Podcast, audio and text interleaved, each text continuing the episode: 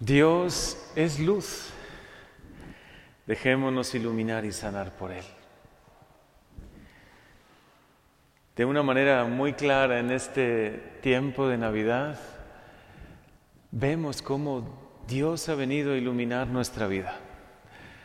Ha venido a traernos una luz que no se puede ocultar. Es imposible ocultar la luz de Dios. La luz del amor misericordioso de Dios, del perdón, de su misericordia. La luz de la verdad que viene a traernos, ¿no? Y precisamente porque es una luz tan, brillante, no solo en tiempo de Herodes, a lo largo de toda la historia de la humanidad, esta luz a muchos les deslumbra y por eso intentan apagarla. Es un gran misterio el que hoy celebramos, que niños inocentes, menores de dos años, hayan tenido que dar su vida tan tempranamente, de manera tan prematura, porque alguien cegado, por, por completo cegado por el orgullo, la soberbia, quiso apagar esa luz, quiso que esa luz no iluminase más, muy probablemente por su ambición, pero también como parte de ese misterio de la historia donde el bien siempre es perseguido por el mal, ¿no? Y en nuestra propia vida, ¿cuántas veces sentimos también un poco esa luz que ilumina y luego cómo la oscuridad se intenta a veces apagar la luz, cómo el otro, el enemigo, no se queda quieto, ¿no? Y nos tienta, intenta poner oscuridad en nuestro corazón o en nuestra mente, nos intenta entristecer, pero qué maravilloso es que la luz siempre, siempre triunfa al final que la luz de Dios va a triunfar, lo sabemos. Que el bien va a triunfar sobre el mal, también lo sabemos. Es de verdad una certeza que hay en nuestro corazón. Por eso dejémonos iluminar por esta luz de Navidad. Dejemos que la luz de Dios de verdad llene nuestro corazón. Si hoy tienes algo de temor o confusión, porque el otro, también el enemigo, hace su obra, ¿no? Intenta a veces entristecernos, apartarnos de la luz de Dios, poner miedo, a veces temores infundados en nuestra vida, en nuestro corazón. Hoy permitamos que la luz de Dios llegue de verdad a nuestro interior. Hoy San Juan, este evangelista que tanto nos ilumina en este tiempo de Navidad, Dice, ¿no? Este es el mensaje que hemos escuchado de labios de Jesucristo y que ahora les anunciamos. Dios es luz y en Él no hay nada de oscuridad. Es luz que ilumina de verdad toda nuestra vida. Sí, sin duda es una metáfora, no es que Dios sea solo luz. Dios es Dios y es amor y es misericordia pero esa metáfora nos ayuda mucho a entender cómo obras el Señor en nuestra vida, iluminando. Y es una descripción de las buenas obras, ¿no? Que nos invita a que reine en nuestra vida la verdad, no la mentira. A que reine Dios y su gracia, no el pecado. Y si tenemos a veces por fragilidad la desgracia de caer en el pecado, yo creo que todos Hemos vivido algún momento así en nuestra vida. Nos sentimos tristes, algo se ha oscurecido en nosotros. Quizá nos hemos dejado arrastrar por lo que sea, ¿no? Por cansancio, por un mal momento. Qué importante es que esa oscuridad no permanezca en nosotros. Busca la luz. El Señor siempre te espera.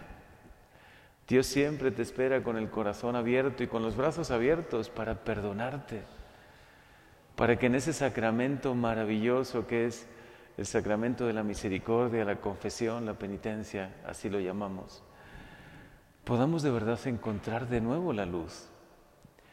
A veces la oscuridad llega de manera que, que genera muchos rencores en nosotros, divisiones, distanciamiento.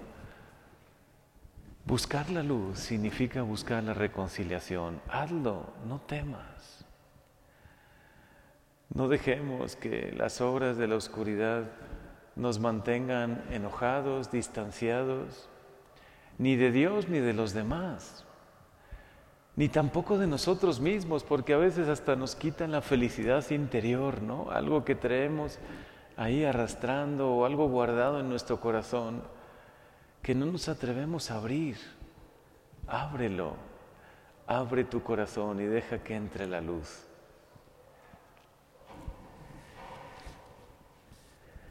Si la luz es una metáfora de la bondad y de la justicia que Dios trae a nuestro corazón, a nuestra vida, a nuestro mundo, por supuesto que la oscuridad es una metáfora que simboliza el mal y el pecado.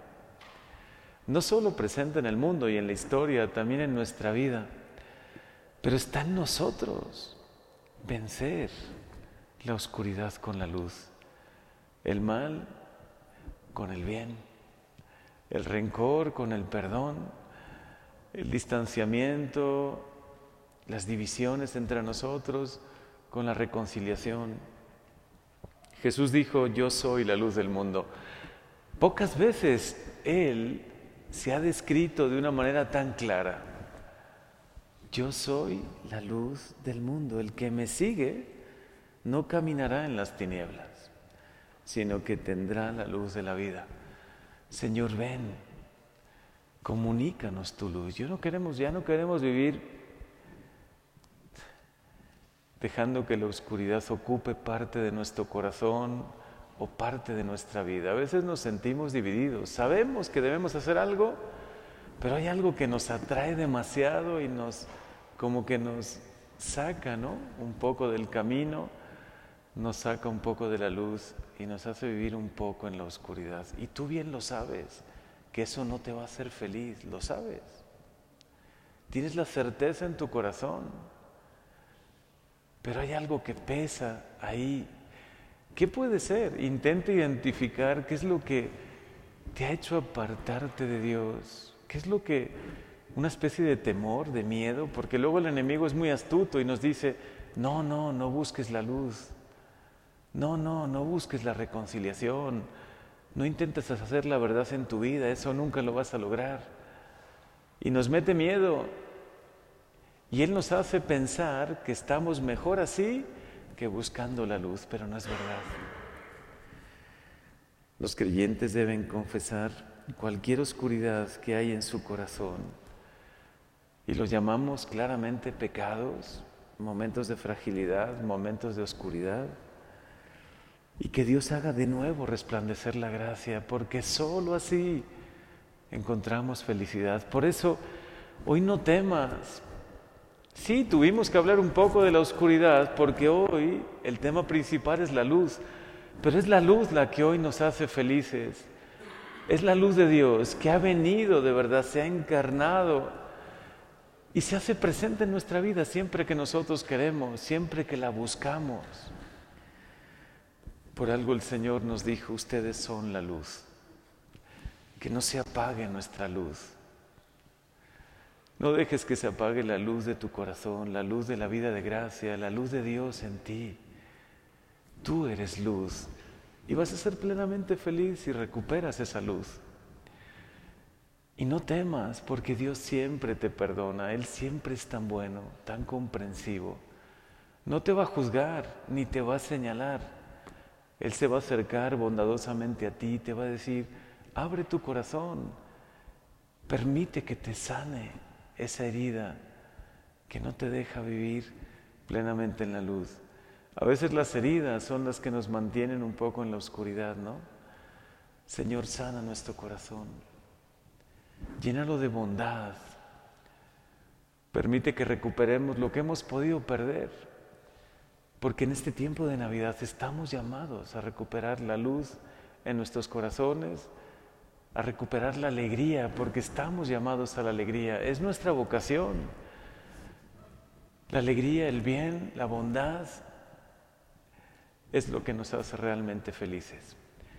Por eso hoy, Señor, gracias por venir, porque has venido a vencer la oscuridad, a llenarnos de luz, a bendecir nuestras vidas a llenarnos con tu amor, tu gracia y tu misericordia.